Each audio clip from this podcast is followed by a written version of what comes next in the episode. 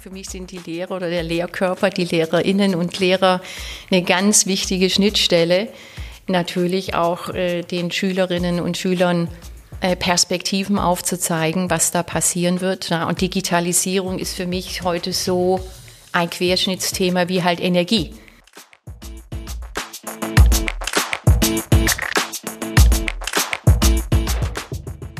Herzlich willkommen zu Business Unplugged, meinem Interview-Podcast rund um das Thema Digitalisierung. Mein Name ist Johannes Pohl, ich bin Gründer der Piopex und ich spreche mit GründerInnen, UnternehmerInnen, Führungskräften und anderen Heldinnen des Businessalltags über ihre Unternehmen, Visionen, Ideen und Herausforderungen. Kurzum, spannende Themen, spannende Menschen, von denen man lernen kann und inspirieren. Bevor ich zu meiner heutigen Interviewpartnerin komme, möchte ich mich recht herzlich bei allen Zuhörerinnen und Zuhörern der ersten 20 Folgen bedanken. Einerseits fürs Zuhören, aber auch andererseits für das positive und konstruktive Feedback, das ich in dieser Zeit erhalten habe. Wenn euch der Podcast gefällt, dann abonniert ihn doch gerne auf eurer Lieblingsplattform oder empfehlt ihn weiter an Freunde, Arbeitskolleginnen, Kollegen, Familie, wie auch immer. Und oder hinterlasst mir auch gerne eine Bewertung. Danke dafür schon mal im Voraus. So, aber jetzt zu meiner heutigen Interviewpartnerin Martina Köderitz. Für viele ist Martina Köderitz wahrscheinlich keine Unbekannte, denn 2011 wurde sie als erste Frau in die Geschäftsführung von IBM Deutschland berufen und hat seither die Informations- und Kommunikationsbranche stark mitgeprägt. Ich habe mich mit Martina in Stuttgart getroffen und wir haben uns intensiv über die Themen Digitalisierung in Deutschland sowie Frauen und Diversity in der IT unterhalten. Dabei hat Martina auch klaren Standpunkt bezogen, was sich aus ihrer Sicht in der Bildung ändern muss, um unsere Jugend fit für die Zukunft zu machen und dass wir das Handwerk nicht vergessen dürfen, wenn es um das Thema Digitalisierung geht. Jetzt wünsche ich euch viel Spaß beim Hören der neuen Folge von Business Unplugged. Liebe Martina, herzlich willkommen zu Business Unplugged freue mich, dass äh, es mit einem persönlichen Interview und nicht nur mit einem Online-Interview heute geklappt hat. Herzlich ich auch. Willkommen. Guten Morgen. Hallo, grüß dich. Guten Morgen. Wir sind hier im Design Office in Stuttgart Mitte. Äh, wie gefällt's dir? Äh, super. Ich habe ja gerade schon am Eingang gesagt, äh, lernen auch neue Plätze äh, in Stuttgart kennen, kannte das Carré hier gar nicht. Aber sehr schön, dass man hier so kleine Offices buchen kann und sich da eben auch mal in kleinen Gruppen treffen kann und das machen kann. Toll, gute, gute, gute Location. Glaubst du, dass das in Zukunft mehr für Startups oder auch für größere Unternehmen spannend wird, sowas? Ähm, definitiv. Also ich glaube, wir haben ja jetzt mit Corona viel gelernt, äh, wie flexibles Arbeiten anders funktionieren kann. Ich glaube, viele Unternehmen überlegen, wo brauche ich wie viel Bürofläche und dann vielleicht äh, eben in Städten oder in, in, in Kreisen, wo man nicht mehr mit einem eigenen Büro vertreten ist, dann eben deren MitarbeiterInnen die Gelegenheit gibt, solche ähm, temporären Offices anzumieten, könnte ich mir sehr gut vorstellen, dass das, dass das für viele Unternehmen interessant wird und natürlich auch für Mitarbeiter und Mitarbeiterinnen interessant ist, sich dann mit Kunden und Kollegen und Kolleginnen doch auch mal wieder physisch zu treffen. Ja, es sind ja auch sehr viele äh, Digital- äh, oder Digital, äh, Digitalisierungsunternehmen, ich dann sage es jetzt mal so, in diesen Offices unterwegs, sei es jetzt hier in Stuttgart oder auch in den anderen großen Städten. Und das ist ja auch ein Thema, über das wir sprechen wollen.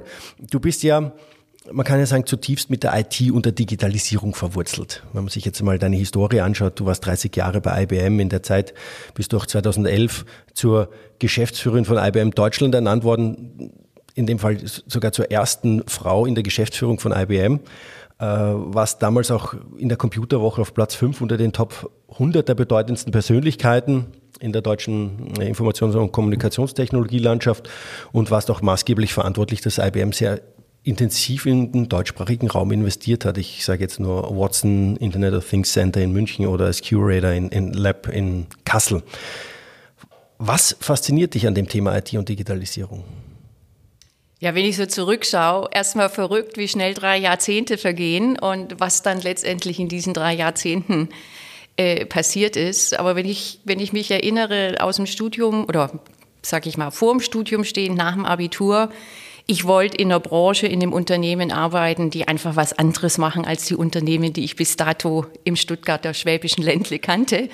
Und es waren dann halt die großen, die HPs, die IBMs, Äh, klar, Siemens Nixdorf war damals noch als deutsche mhm. Company sehr bekannt und ich wollte unbedingt irgendwie in diesem Bereich und nicht bei einem Autobauer und nicht bei einer Bank und nicht in der Verwaltung landen. Und äh, so bin ich dann zur IBM gekommen, sicherlich auch motiviert. Mein Vater hat sehr lange bei der IBM gearbeitet. Sagen, du bist ja familiär verwurzelt da. Genau, und es hat mich immer begeistert, was er gemacht hat, was er erzählt hat und eben auch die, die frühen Möglichkeiten, die ich als Teenager hatte, durch die Family-Feste, durch das, was die IBM nicht nur für ihre Mitarbeiter, sondern eben auch für die Familien gemacht hat, Berührungspunkte mit der IBM zu haben. Ja, und dann gehen jetzt drei Jahrzehnte ins Land, gefühlt fünf Transformationen. Ja, du hast heute eines unserer ehemaligen Produkte vor dir auf dem Tisch stehen. Als ich meine Diplomarbeit geschrieben habe, mhm. habe ich die erste Hälfte noch mit der Schreibmaschine geschrieben, weil dann erst der PC auch bei der IBM so richtig Einzug erhalten hat. Ja, und heute können wir ganz viele Dinge eigentlich schon am Handy erledigen und brauchen in vielen Fällen schon gar kein PC mehr. Ähm, das ist das, was wir als Consumer, glaube ich, in den drei Jahrzehnten mitgekriegt haben. Aber natürlich auch bei den Unternehmen hat sich die IT so revolutionär verändert, dass es heute ja keinen Arbeitsplatz mehr in jedweglichem Unternehmen gibt, die nicht irgendwie IT-unterstützte Anwendungen haben, sei es in der Produktion, sei es in der Verwaltung, sei es in HR, in Marketing. Also IT ist halt heute die Schlüsseltechnologie und da kann auch keiner sich mehr davor verstecken. Ist, ist es die Schnelllebigkeit der Digitalisierung oder der IT, die dich fasziniert? dass es doch in der, innerhalb dieser drei Jahrzehnte, wenn man sich das denkt, ja, ich sage jetzt mal von Schreibmaschine bis hin, was jetzt, ja, ich kann die Diplomarbeit gegebenenfalls am Tablet schreiben oder ähm, am, am, Handy, wenn es sein muss, ja, weil die ganzen Programme ja auch dort laufen. Ist es das, was äh, da faszinierend ist? Also sicherlich die Innovationskraft, auch äh, die ich bei der IBM erleben durfte. Ich meine, wir sind ja über Jahre, über Jahrzehnte hinweg Patentweltmeister. Aber ich glaube auch, ich war nämlich immer an der Schnittstelle zum Kunden aktiv, Dinge neu und anders zu machen mit Kunden. Also nicht nur schneller, besser, weiter, höher, sondern zu sagen, wie kann ich neue Technologie einsetzen, um Arbeitsabläufe einfacher zu gestalten, besser zu gestalten? Wie kann ich Unternehmen helfen, ähm, schneller an die gewünschten Informationen, an die Daten zu kommen. Ja, und jetzt sage ich mal, die letzten zehn Jahre, ähm, IBM hat mal 2008 das Schlagwort Smarter Planet äh, gebracht.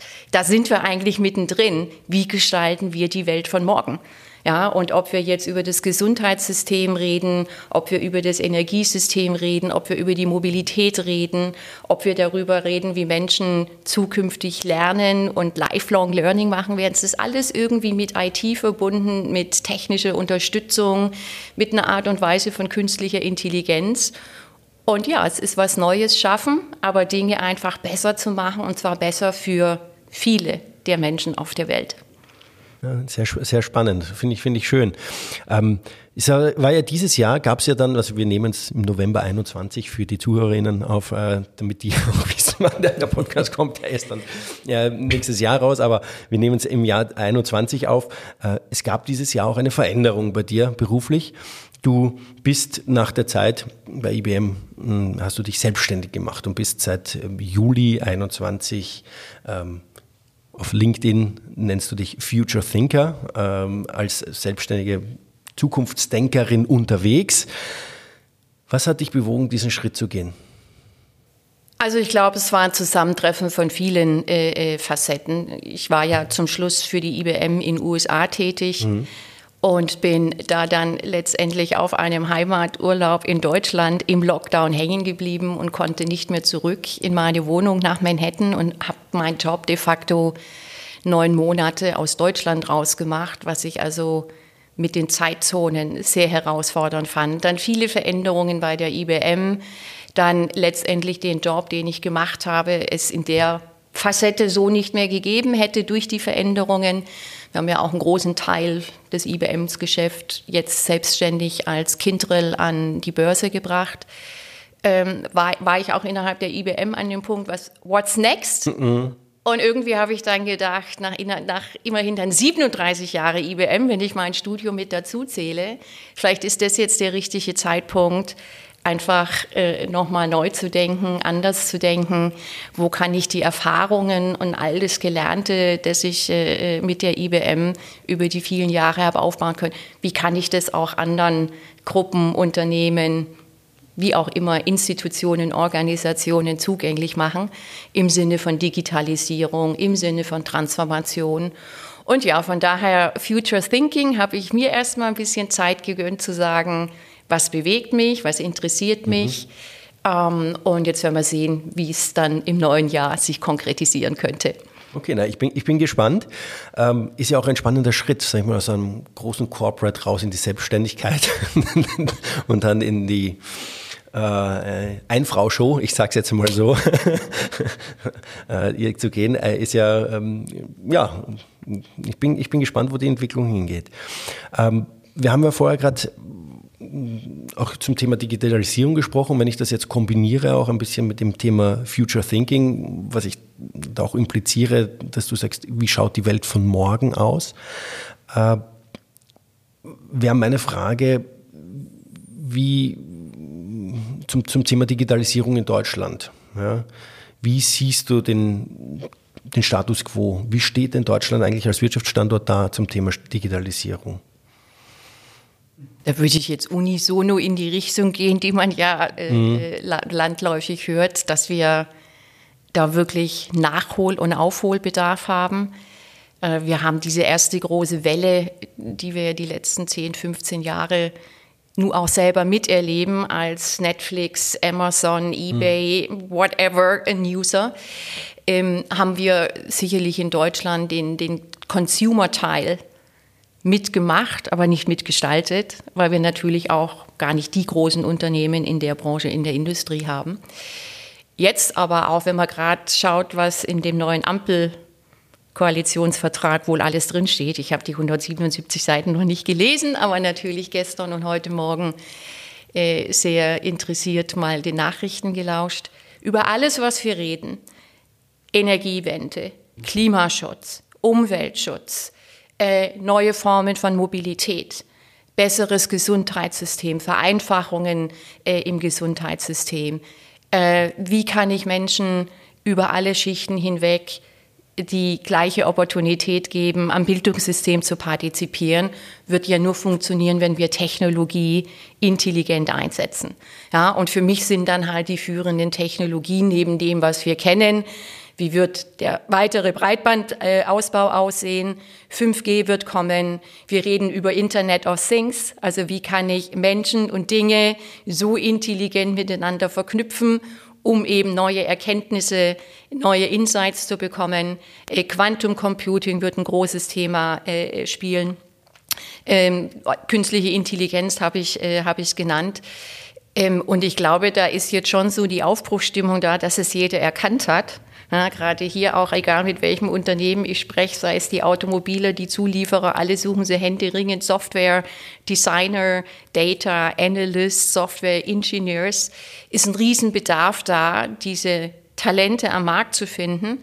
Auf der anderen Seite hat aber auch jeder verstanden, das ist die Technologie, die hilft, Produkte smarter, intelligenter zu machen, Unternehmen auf diese veränderte Arbeitswelt äh, äh, einzustellen und natürlich auch als Arbeitgeber attraktiv für die nächste Generation an, an Arbeitnehmerinnen und Arbeitnehmern zu sein. Hat die Corona-Krise diesen erwarteten Innovationssprung, den du, äh, ich glaube 2020 war es, im Capital-Magazin äh, angesprochen hast, hat die Corona-Krise dazu beigetragen, dass Deutschland da einen Sprung gemacht hat? Also ich glaube, das ist jetzt sehr unterschiedlich mhm. in jedem Unternehmen. Was sie auf jeden Fall anders beflügelt hat, und für mich in der IT-Branche war IBM ein bisschen ein alter Hut, aber sie hat viele Unternehmen beflügelt zu erkennen, dass man eben Arbeit auch remote, flexibel und eben auch, sage ich mal, Zeit, teilweise auch zeitunabhängig erbringen kann. Ja, wir haben ja in vielen Unternehmen in Deutschland doch noch eine starke Präsenzkultur gehabt. Logisch, wenn ich ein Produktionsunternehmen bin, eine Produktion ist eine Produktion. Äh, da kann ich jetzt nicht sagen, ich komme in zwei Stunden äh, oder ich mache es heute Abend versus heute Morgen. Aber man hat doch gesehen, auch mit der Homeoffice-Verpflichtung, dass in vielen Unternehmen es nicht an den technischen Möglichkeiten mangelt, sondern eigentlich eher so eine Arbeitskulturfrage ist, wie führe ich denn ein Team, das remote ist? Wie führe ich denn Menschen, die eben nicht mehr in einem Meeting alle in einem Raum sitzen? Wie steuere ich ein Team über Arbeitsergebnisse und gegenseitige Erwartungshaltung, trotzdem erfolgreich zusammenarbeiten? Ich glaube, in dem Kontext haben viele Unternehmen viel gelernt. Wir haben aber auch gelernt, nur weil es technisch möglich ist und ganz, ganz viele Menschen, ich glaube ungefähr 45 Prozent der, ich glaube, das war die Zahl, können im Homeoffice ihre Arbeit machen. Diese persönliche Facette, Menschen miteinander in Verbindung zu bringen, fehlt. Mhm. Ja, und ich sag mal, wenn wir die ersten Monate in Corona zu Hause waren, war jeder froh, dass er arbeiten konnte, dass er weiterhin Arbeit hat. Meine, gab es ja auch andere Fälle, die dort anders betroffen waren.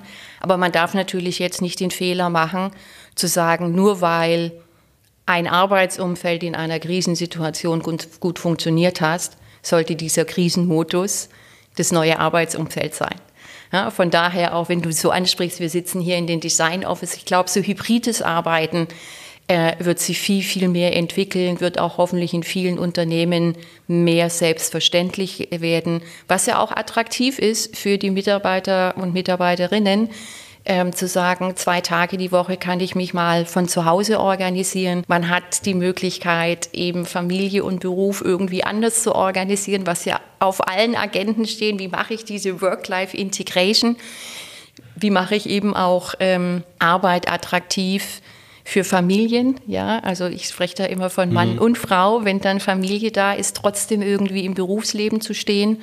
Und Flexibilisierung der Arbeit kann da meines Erachtens ein wirklich starkes Instrument sein.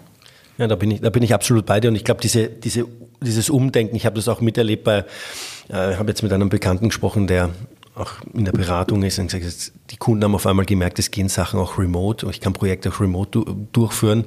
Und für die hat sich dann auch ein komplett neues Feld aufgemacht, weil die jetzt Projekte auch, sag ich mal, internationaler machen und die sie halt dann remote durchführen und war für sie einfach nochmal so ein Umsatzschub, sogar Corona, ja. Also haben wieder ihr normales Business von vor Corona zurückgewonnen und das noch on top, ja, was ich ja sehr spannend finde auch.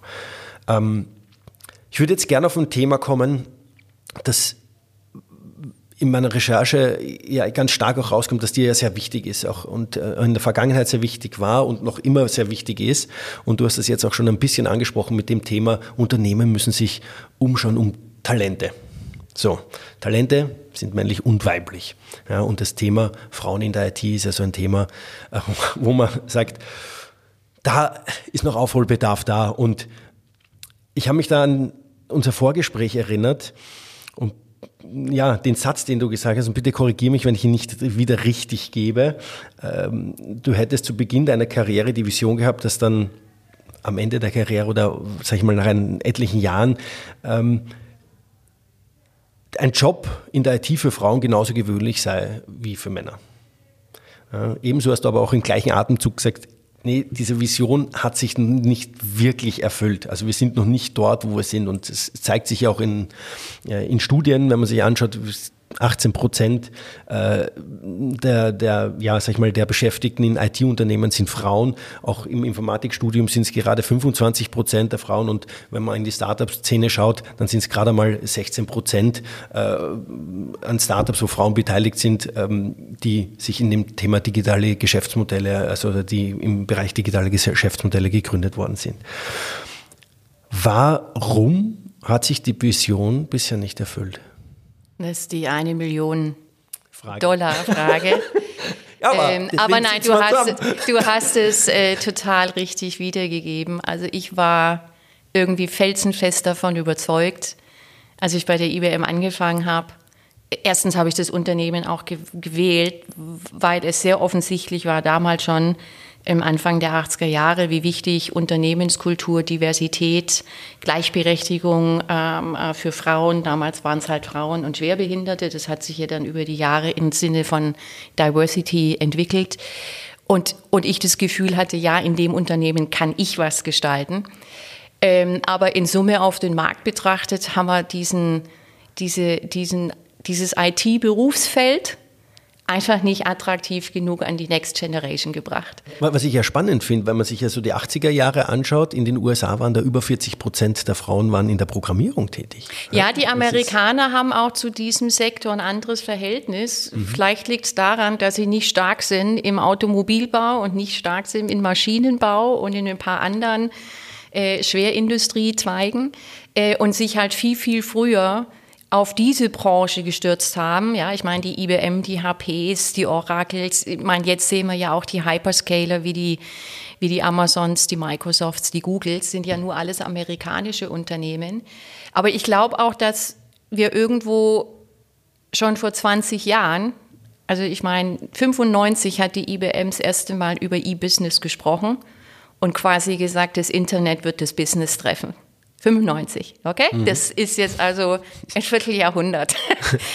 ähm, aber irgendwie haben wir es nicht geschafft, dass wir das attraktiv genug, nicht nur dann in den Studiengängen, wenn sich Menschen da entscheiden, sondern früh genug auch in den Schulen vermitteln können, was sind denn eigentlich die Berufschancen, was sind denn die Berufsbilder, mal egal, ob ich studiere oder ob ich in eine der guten Fachausbildungen gehe. Das haben wir irgendwie nicht richtig geschafft. Ja, da haben wir in Summe viel zu wenig angesprochen, Mann wie Frau. Ich meine, uns fehlen ja über 100.000 qualifizierte Fachkräfte, wenn wir über diesen IT-Markt sprechen. Da gehören nicht nur Entwickler dazu, sondern eben jetzt auch die Data Scientists, die Data Analysts, die, die Software-Designer und wie sie alle heißen. Aber wir haben es nicht attraktiv verkauft gekriegt und ich glaube, das ist nach wie vor eine Schnittstelle, die nicht optimal funktioniert.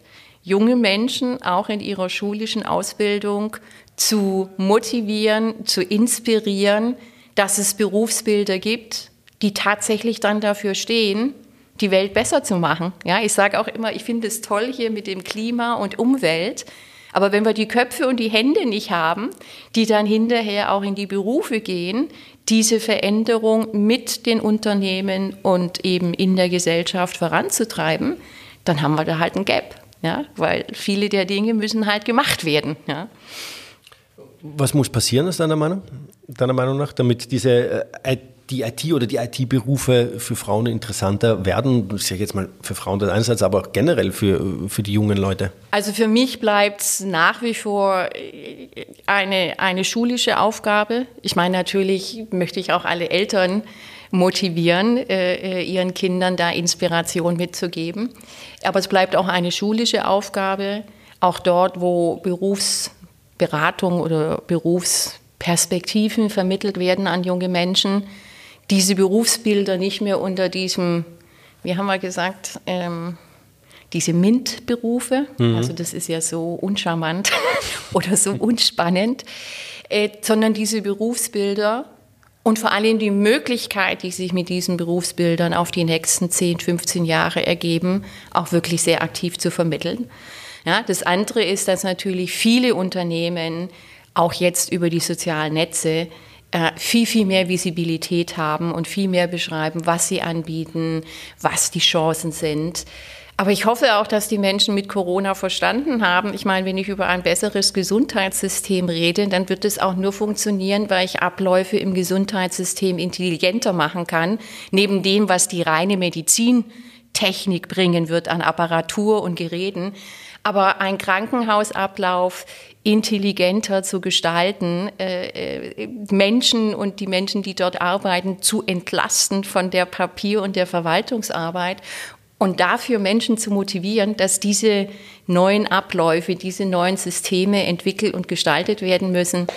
Ja, das hoffe ich, dass wir das irgendwie besser hinkriegen auf die nächsten zehn Jahre. Ja, also es ist eine Facette von vielen einzelnen Maßnahmen, aber jetzt auch, glaube ich, mit dem großen Fokus, die vielleicht auch die neue Regierung anders setzt, Klima, Umwelt, Mobilität, Digitalisierung, den Menschen auch klar zu machen, dafür brauchen wir die Talente, die richtig qualifizierten Menschen, die Zukunft mitgestalten und mit vorantreiben werden. Wie, wie schafft man es, die Leute zu motivieren aus deiner Sicht? Was sind da die Hebel? Also wenn man sich ja mal so überlegt, was, was, was hat denn so ein bisschen auch diese Start-up-Culture getrieben? Ich glaube, erstens Menschen eine Perspektive und eine Vision zu geben und irgendwie zu sagen, diese Jobs haben einen Sinn. Ja, mhm. Also neudeutsch heißt es ja immer so schön, auch jedes Unternehmen braucht einen Purpose.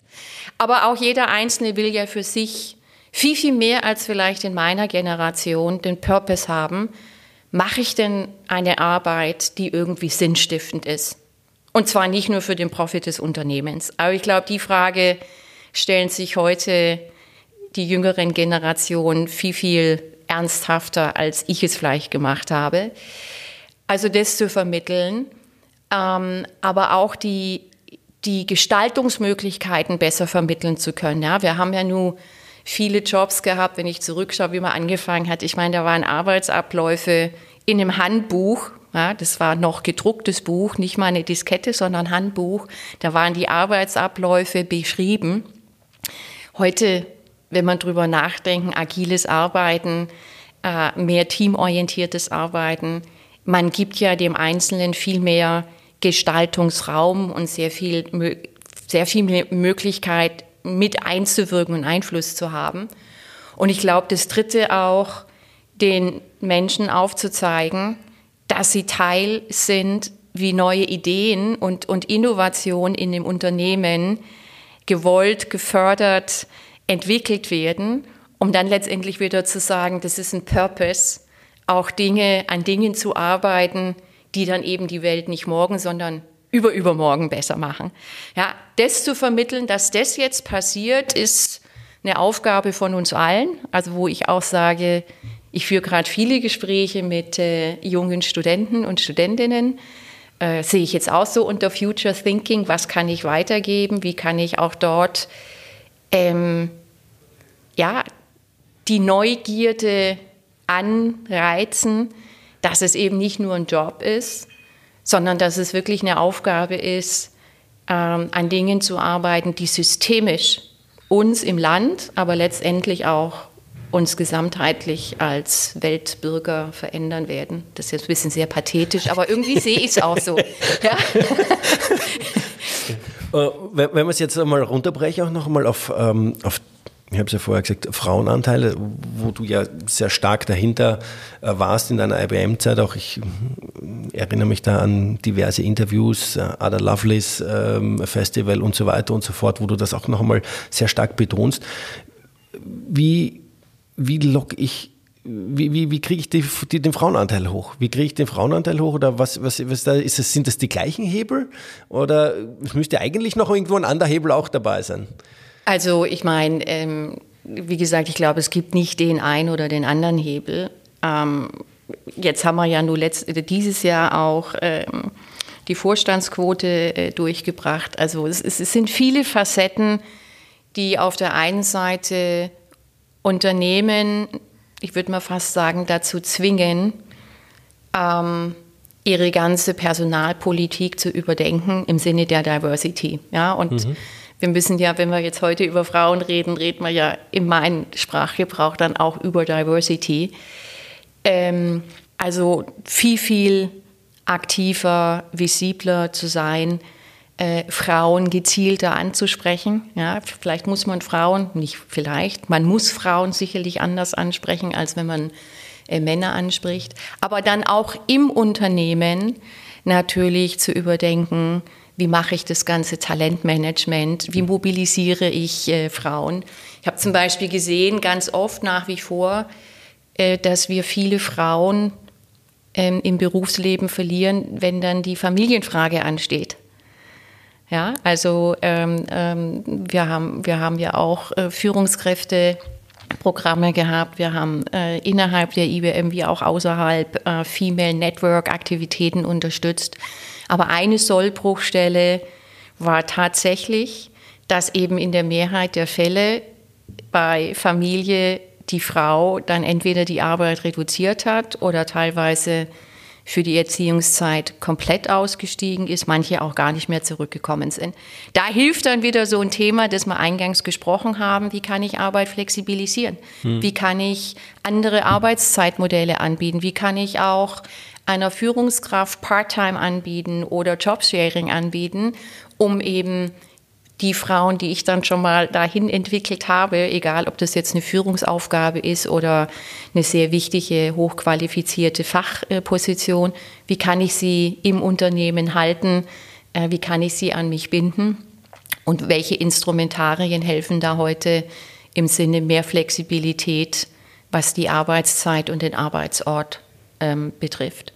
Ja, das andere, äh, das andere ist, äh, man muss, äh, man muss äh, weiterhin die Lehrer, für mich sind die Lehrer oder der Lehrkörper, die Lehrerinnen und Lehrer eine ganz wichtige Schnittstelle. Natürlich auch äh, den Schülerinnen und Schülern äh, Perspektiven aufzuzeigen, was da passieren wird. Und Digitalisierung ist für mich heute so ein Querschnittsthema wie halt Energie. Ich meine, bei uns funktioniert auch nichts mehr ohne Energie. Ähm, und, und wie kann man da eben aufzeigen, äh, wo, die, wo die Möglichkeiten sind und wo eben die Jobs von morgen sind, auch wenn wir vielleicht noch gar nicht wissen heute, welche Jobs wir in fünf Jahren haben werden. Das ist auch sowas, ja. Wir sehen so viel Veränderung gerade auf uns zukommen. Es werden Jobs auch in der Produktion wegfallen, aber es werden neue Jobs entstehen. Wie bereite ich die Menschen darauf mhm. vor, eben nicht auf was Starres hinzuarbeiten, sondern zu sagen, das Mitgestalten und das Mitentwickeln in einem Berufsleben ist das, was mich eigentlich interessiert. Ganz, ganz spannend, was du, was du gerade sagst. Ich habe eine ähm, Studie gefunden, beziehungsweise einen Report, den Woman in Tech Report von PwC. Ich weiß nicht, ob du den kennst, mhm.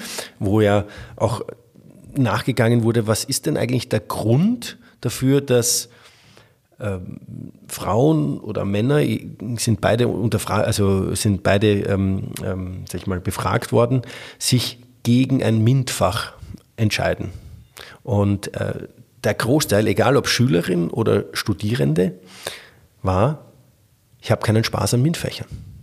Ja, und das trifft ja auch ein bisschen so an das Thema Lehrkörper, auch nicht nur die Perspektive, sondern auch diesen Spaß zu vermitteln, was ähm, was kann ich eigentlich damit machen oder was, dass ich im MINT-Fächer, vor allem Informatik und ich meine, meine Fachrichtung, ich bin Wirtschaftsingenieur, Maschinenbauer, die schenken sich ja nichts beim Frauenanteile und bei, bei dieser Diversity die sind, sind, ja beide da leidgeprüft, sage ich mal, in dem Bereich. Ähm, da diesen Spaß zu vermitteln, dass die in diese MINT-Fächer gehen, was ich sehr, was ich sehr spannend, was ich sehr spannend finde, muss ich sagen. Ja, das ist ein ganz, ganz wichtiger Punkt. Spaß und Purpose. Ich sage dann so, die ganze Welt besteht irgendwie aus Zahlen, Daten, Fakten, aus physikalischen Einheiten. Und selbst wenn ich hinterher nicht als Physiker oder Physikerin oder Mathematiker, Mathematikerin arbeiten will, eigne ich mir halt ein Grundwissen an, das mir helfen wird, die Komplexität dessen, was wir alles besser machen wollen, halt die Grundlage ist. Ja, ich meine, wenn wir, wenn wir über eine intelligentere Produktion reden, wenn wir über intelligentere Umwelttechniken, gerade jetzt die Woche war ja auch der BDI äh. Ich meine, wie sieht diese nachhaltige Wirtschaft, also diese Circuit Economy aus, wo ich quasi ein Produkt schon so intelligent entwickle, dass es gar keinen Abfall mehr erzeugt, weil es 100% recycelbar ist. Ich meine, das, das ist doch exciting. Ja, also wenn ich jetzt an die Friday for Future, ich bin absolut ich, wenn ich die Friday for Future Generation äh, so verfolge äh, in den Medien und in den Fernsehen, das muss die doch begeistern, weil nur so können wir natürlich auch deren Vorstellungen, was muss die Welt anders tun, um eben die Klima Neutralität oder die Erderwärmung, wie auch immer wir es jetzt nennen, äh, adressieren zu können. Weil durch Verbot und Verzicht, ich glaube, das haben wir inzwischen gelernt, man kann nicht dann irgendwann mal äh, 8, 9, 10 Milliarden Menschen über Verbot und Verzicht zu einem besseren Verhalten bringen, sondern weil ich eigentlich Produkte und, und Dinge entwickle, die so viel smarter sind, dass sie halt klimaneutral erzeugt werden, dass sie 100% recycelbar sind und so weiter und so fort.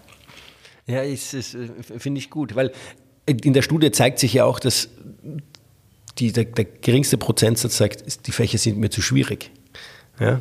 Das ist gar nicht das Ausschlaggebende, sondern es ist wirklich anscheinend der Spaß und auch ähm, ja, vielleicht auch zu sagen, wahrscheinlich auch dieses Rollenbild zu brechen, von wegen, äh, die Fächer sind jetzt äh, eher für Männer anstatt für Frauen und so weiter, weil das ist ja diese, ich habe eine, keine Neigung zu den MINT-Fächern. Das ist ja meiner Meinung nach oftmals vielleicht auch antrainiert oder ein, ein, ein Thema, wo ich sage, okay, das ist so dieses Rollenbild, da wird man reinge, reingesteckt, was eigentlich kompletter Schwachsinn ist. Ja? Also ich bin ja auch Papa von zwei Mädchen und für mich ist es auch das Ziel, dass ich sie dann offen, ähm, äh, wie soll ich sagen, begleite in ihrer Entwicklung sage, es, das gibt nicht, das ist typisch Mädchen und das ist typisch. Pup. Sollte es eigentlich nicht mehr geben. Ja, aber ähm, es gibt es leider. Aber es gibt es nach wie vor und das ist ja, wird ja auch nicht nur geprägt von, von zu Hause oder von, mhm. von, von, von der Familie, sondern fängt ja dann teilweise auch im Kindergarten oder in den Schulen an. Aber ich glaube halt äh, zum Beispiel, es wäre jetzt tatsächlich, wie gesagt, wir reden seit 1995 über E-Business. Bin mir jetzt nicht ganz sicher, äh, wie lange die Regierung über Digitalisierung redet, aber 20 Jahre haben wir das Wort bestimmt. Gab es ja auch noch eine CeBIT und sowas. Aber dass wir zum Beispiel immer noch nicht entschieden haben, dass es irgendwie ein Schulfach, Coding, IT und zwar unter dem Fun-Faktor. Mhm, ja, also so, so wie man heute jetzt es dann halt den Kindern außerhalb der Schule zukommen lässt, mal auf einen Coding-Workshop zu gehen und dann werden halt kleine Automobile mal programmiert, die dann halt äh, auf dem Tisch rumfahren können oder wie man irgendwelche Mäuse programmiert, die dann auf einmal ferngesteuert in der Gegend rum. Also genau dieses Coding und IT-Thema in einer spielerischen Art und Weise gehört für mich heute in den Schulplan. Das mhm. ist ein Grundwissen, mhm. das jedes Kind haben sollte. Was es da hinterher macht, ist ja die zweite Frage.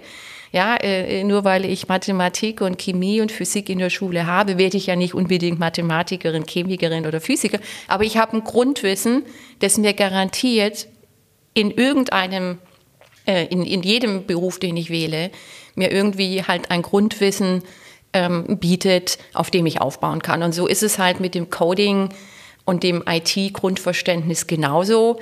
Wenn ich das heute nicht vermittle, ist es irgendwann zu spät, da wieder anzufangen. Ja, mhm. also Die Sprachen lernen, je früher, genau, desto besser. Genau. Ja. Also das finde ich zum Beispiel, hoffe ich jetzt auch von, von, von der neuen Regierung, äh, denen ja nur auch Bildung ein sehr, sehr wichtiges Thema ist, dass man da einen Schritt vorankommen und dass eben auch die Länder, meine Schule liegt halt nun mal in der Kompetenz der Länder, dass die Länder dann nicht mehr diskutieren, sondern sagen, ja, das ist ein notwendiges Know-how, das es zu vermitteln gibt.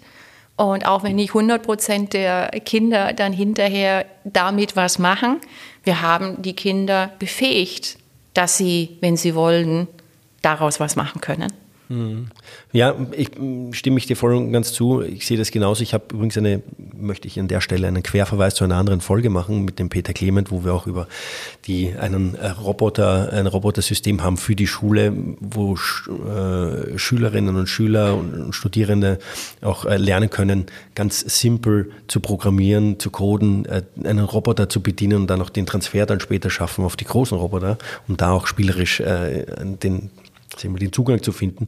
Es gibt ja auch einige ähm, Initiativen, die Haber Digitalwerkstatt und so weiter und so fort. Es gibt tolle Initiativen, also von daher ähm, hoffe ich, dass, dass sage ich mal, mit immer mehr Visibilität diese, diese Initiativen noch mehr sichtbar werden und noch, noch mhm. mehr ähm, vermitteln können, wie spannend und interessant es ist ähm, äh, für die Zukunft. Aber es reicht halt nicht aus, um alle zu erreichen. Mhm. Ja, also ich sage auch, es gibt tolle Frauennetzwerke, ähm, die Frauen mobilisieren, jetzt nicht nur in der Technologie, sondern überhaupt Frauen in Führungspositionen, das ist ja auch eines der großen Themen. Ähm, aber es muss es muss noch mehr selbstverständlich werden und nicht nur durch Initiativen und durch Netzwerke befeuert werden. Ja, damit erreichen wir halt nicht die ganz große Masse. Meine Überzeugung. Vielleicht muss es vom Bund entschieden werden, anstatt dem Föderalismus das überlassen. Das war ja nun ein bisschen jetzt, wenn man so will, äh, letztendlich auch ein bisschen das mit der Vorstandsquote. Ja, mhm. ich meine, ich erinnere mich, als, als man vor zehn Jahren gesagt hat, die Unternehmen gehen den Weg der Selbstverpflichtung. Ich glaube, du warst, wenn ich das richtig recherchiert habe, anfangs auch nicht für die Vorstandsquote oder warst du? Also, lass mich den einen Satz zu Ende sagen, aber man hat, glaube ich, ich glaube 2010, 2011 war diese Selbstverpflichtung deutsche Unternehmen mehr Frauen in den Vorstand zu bringen. Jetzt hat sich halt einfach nicht der Effekt gezeigt. Also kommt dann irgendwann das Instrumentarium. Ähm, ja, und es ist richtig, da ich ja so grundpositiv überzeugt war, dass meine Generation das mit den Frauen in den Unternehmen grundlegend ändern wird, war ich logischerweise auch gegen die Quote, weil mhm. ich gar nicht ähm, gesehen habe oder, oder das gar nicht so, so kritisch gesehen habe, dass ich als Frau nicht meinen Weg machen kann. Ähm, und ja, bin dann vielleicht auch so die letzten Jahre da, ähm, ich will nicht sagen, zu einer total anderen Meinung gekommen. Ich würde es immer noch besser finden, wir schaffen es ohne Quote. Aber wir diskutieren das jetzt halt auch. Ich meine, die Aufsichtsratsdiskussion geht ja noch weiter zurück. Ich glaube, das war 2008 oder was, wo wir das angefangen haben, mehr weibliche Partizipation in den Aufsichtsräten. Es scheint halt ohne dieses Messinstrument nicht zu funktionieren. Ja, also brauchen wir das und ich hoffe, dass irgendwann es so eine Normalität geworden ist, dass auch Unternehmen verstehen, dass diese Diversity und diese Partizipation auch von Frauen jetzt ja nicht nur ein Quote mathematischer mhm, Faktor mhm. ist, sondern dass das ja auch getrieben ist durch Mehrwert äh, diverser Teams, unterschiedliche Perspektiven, unterschiedliche Erfahrungen einzubringen. Ähm, aber letztendlich geht es ja auch darum, im Sinne Gleichberechtigung unter den Arbeitskräften eben auch Frauen die gleichen fairen Chancen zu geben, an der Wirtschaft zu partizipieren. Ja. Also gucken wir mal, was da die nächsten zehn Jahre bringen. Ja, das ist, äh, ja, ich, also wie gesagt, ich bin ja auch grundpositiv eigentlich eingestellt, aber ich, manchmal verliert man ein bisschen den Glauben an der Menschheit, dass das wirklich funktioniert, vor allem jetzt in der Pandemie, wenn man sich die Pandemie so anschaut. Ähm, und dann geht es leider tatsächlich echt auch nur so durch solche äh, Instrumente. Einen Punkt, den du auch immer wieder ansprichst, ähm, wenn es um Digitalisierung in der Bildung geht, ist, dass wir eine Gruppe nicht vergessen dürfen, wenn es darum geht, und zwar jetzt die Nicht-Studierten. Ja, weil wenn wir über Digitalisierung reden in den Medien, sind ja immer irgendwo, ja, es, irgendwie geht es um Studium oder wie auch immer, wir haben gerade kurz über Schule gesprochen, aber es gibt auch viele Berufe, wo ich nicht studieren muss. Und ähm, bei denen das Thema Digitalisierung genauso auf der Agenda steht oder stehen muss. Wie, wie siehst du das Thema? Ähm, absolut. Ich meine, das ist ja auch einer der, sag ich mal, Wettbewerbsvorteile der Vergangenheit, äh, dass wir wirklich so ein starkes, gutes Ausbildungs-, Berufsausbildungssystem in Deutschland haben. Ähm, sei es die duale Ausbildung, sei es die qualifizierte Fachausbildung, ähm, ohne die ja die meisten unserer Unternehmen gar nicht existieren könnten. Ja, also sind ja nicht alles Studierte, die in den Unternehmen, in den großen wie auch in den mittelständischen Unternehmen arbeiten. Und da gehört für mich dazu nochmal, es muss an der Grundbefähigung in der Schule angefangen werden, aber natürlich auch die Berufsschulen sind gefordert, das Thema mit auf den Lehrplan zu bringen. Und ich weiß, dass natürlich viele große Unternehmen es selber in ihre Lehrpläne bringen. Gerade letztens, ich bin ja ähm, bei Bosch im Aussichtsrat aktiv und habe mich sehr gefreut, dann in der Pressemitteilung auch zu lesen, dass Bosch wirklich in diese Industrie 4.0 Berufsausbildung investiert und völlig neue Berufsausbildungsgänge äh, ähm, äh, eröffnet wird, um eben die Menschen, die jetzt einen Ausbildungsplatz suchen, auf die neuen Herausforderungen, die neuen Chancen ähm, Opportunitäten im Produktionsumfeld zu qualifizieren und auszubilden. Ja? Also das ist genauso wichtig, wie wenn ich über Digitalisierung im IT oder im IT-Studium rede. Äh, es muss cross alle Ausbildungsgänge gehen und es ist ein cross-sektorales mhm, Thema. Mhm, ja? Also mhm. es wird keinen Sektor geben, ähm, der nicht in irgendeiner Art und Weise von der Digitalisierung befeuert, beflügelt, unterstützt, vorangetrieben wird. In manchen Bereichen wird die Auswirkung stärker sein, weil da die Automatisierung äh, viel, viel stärker sein kann als in einem anderen Bereich. Also Produktion, Automatisierung ist anders, als wenn ich jetzt eben über den Schienenausbau Ausbau einer deutschen Bahn nachdenke. Aber auch da könnte ich mir vorstellen, dass die Menschen, die das eben tun, dass sie andere digitale Unterstützungssysteme haben, wie sie ihren Job an der Baustelle jeden Tag machen, ja, oder wie in Zukunft Häuser gebaut werden, wie Baustellen geführt werden. All das wird durch intelligentere digitale Unterstützung besser organisiert, besser koordiniert, besser gesteuert werden können. Bedeutet einfach da auch in die Lehrpläne einerseits vielleicht neue Berufsbilder schaffen, so wie, wenn ich das richtig verstanden habe, Bosch es tut mit seiner Industrie 4.0 Ausbildungssparte, aber auch dann die Lehrpläne der aktuellen Dachdecker, Malermeister, wie auch immer, entsprechend anzupassen zu den genau. ähm, auf digitale Themen. Mhm. Ja, ich meine, ähm, ähm, Dachdecker, äh, ich glaube, da war gerade letztens sogar äh, ein guter Artikel in LinkedIn. Wir sollen also diesen Berufsstand nicht vergessen. Im Maler, letztendlich selbst wenn Sie dann Lu Luisa Dellert, glaube ich, hat es geschrieben, ihr Vater ist ähm, äh, Handwerker und es wird hier in LinkedIn immer nur über, über die genau. Startups gesprochen und so weiter. Was ist mit den Handwerkern? Ja? Genau, und selbst wenn der Handwerker weiterhin mit der Hand arbeitet, ähm, wird es ähm, Einsatzmöglichkeiten von Technologie, die Arbeit besser zu organisieren, das Büro besser zu machen, die Rechnungssteuerung, die Materialsteuerung, was auch immer. Vielleicht gibt es auch in Zukunft intelligentere äh, Systeme, also Handgeräte, sage ich jetzt mhm. mal, die dann den Handwerkern zur Verfügung stehen, ihre Arbeit zu machen. Von daher absolut valider Punkt. Die brauchen wir. Ich meine, das sehen wir ja heute schon. Die Baustellen gehen alle in eine Verlängerungsperiode, weil wir nicht genügend. Kräftemangel, aber danach. genau. ähm, und äh, und äh, ähm, letztendlich dann, weil wir sie brauchen, wie wird auch da IT und Digitalisierung helfen, die Arbeit besser zu organisieren, besser zu managen, besser auszuführen? Ja, die PropTech-Szene, die ist ja auch sehr stark am Wachsen und äh, am Boomen.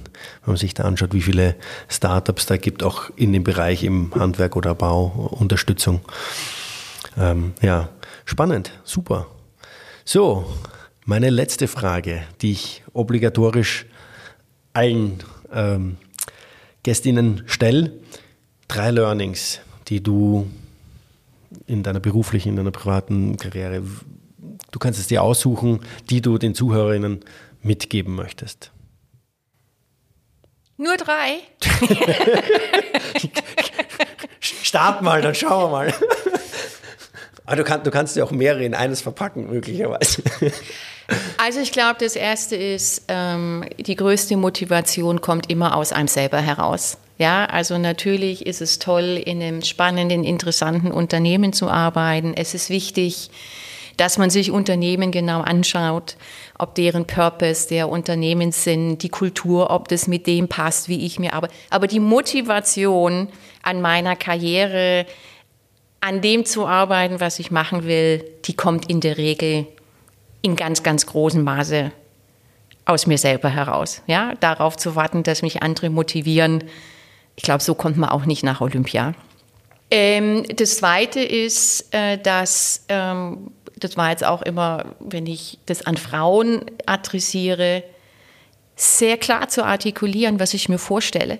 Meine Anforderungen, Vorstellungen, will ich in eine Führungslaufbahn, will ich in eine Fachlaufbahn, will ich in den Bereich ABC, es so klar wie möglich zu artikulieren, denn die Führungskraft hört von allen ihren Teammitgliedern, wer was will und wenn ich mich da nicht klar positioniere und, und vocal bin, was ich mir zutraue, was ich mir vorstelle, auf was ich neugierig und, und gespannt bin, ähm, dann fällt es natürlich der Führungskraft auch schwierig, mich richtig einzuschätzen. Ja? Und ich glaube, das ist ein ganz starkes Frauenthema auch noch, dass äh, wir da teilweise ein bisschen zu still sind. Mhm. Ja? Und das dritte Learning ist, halt sich immer wieder, also ja, ich, ich bin so ein Fan dieses Lifelong Learning. äh, und glaube, das wird nach vorne hin noch viel, viel mehr Bedeutung bekommen als das, was wir die letzten drei Dekaden gesehen haben.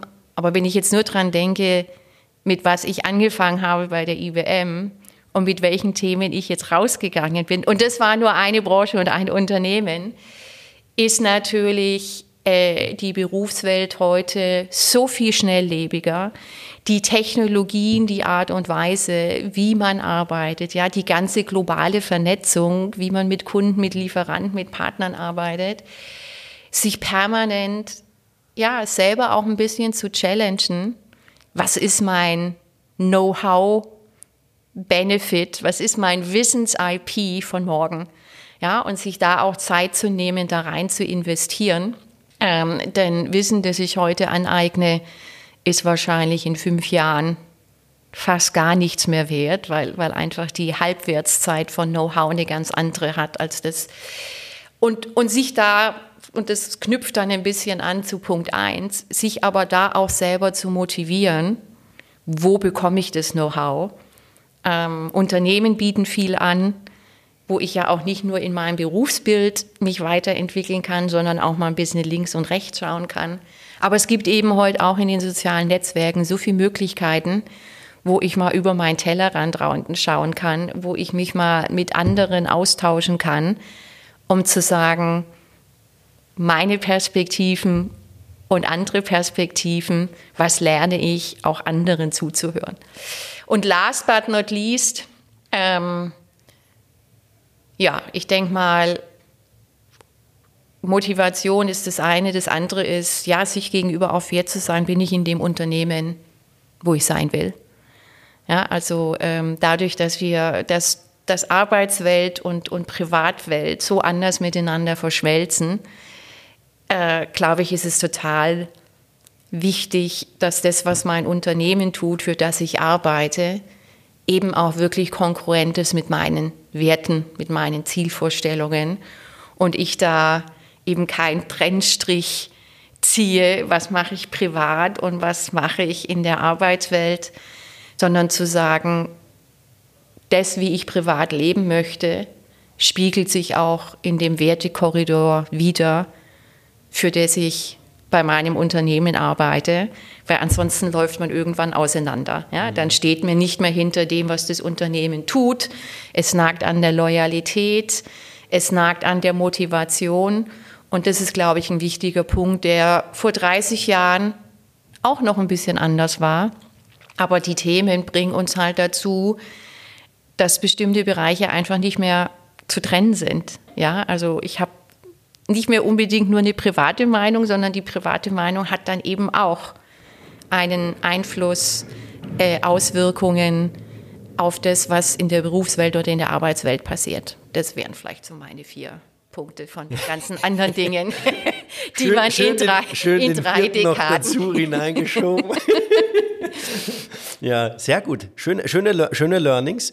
Ähm, da stelle ich noch vielleicht noch, noch eine Frage. Glaubst du, dass es so eine Karriere, wie du jetzt hattest, dass ich 30 Jahre bei einem Unternehmen bin, dass das zukünftig auch äh, noch der Fall sein wird? Oder wird das auch wechselhafter, schnelllebiger, äh, dass ähm, die Leute öfter auch das Unternehmen wechseln? Also glaube ich definitiv. Sieht man ja jetzt schon, ähm, dass äh, erstens Unternehmen viel, viel offener sind, auch im Management und im höheren Management sich mal Expertise von außen zu holen ist für mich letztendlich auch ein Unterpunkt von Diversity. Mhm. Ja, wenn ich natürlich nur ähm, äh, mein ganzes Nachwuchspotenzial im eigenen Tunnel habe, dann sitze ich halt im eigenen Tunnel.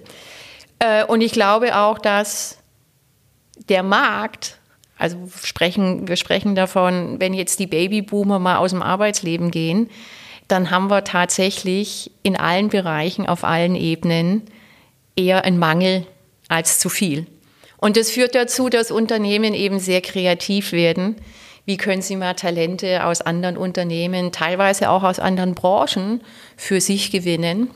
Und für den Einzelnen bietet es natürlich auch eine Möglichkeit zu sagen, äh, ich kann meine äh, Berufserfahrung oder meine bisherige Erfahrung, meine Brancheninsight eben auch in eine andere Branche einbringen. Also von daher sage ich ja immer noch so, das, das war jetzt so ein Dinosaurierleben mit IBM.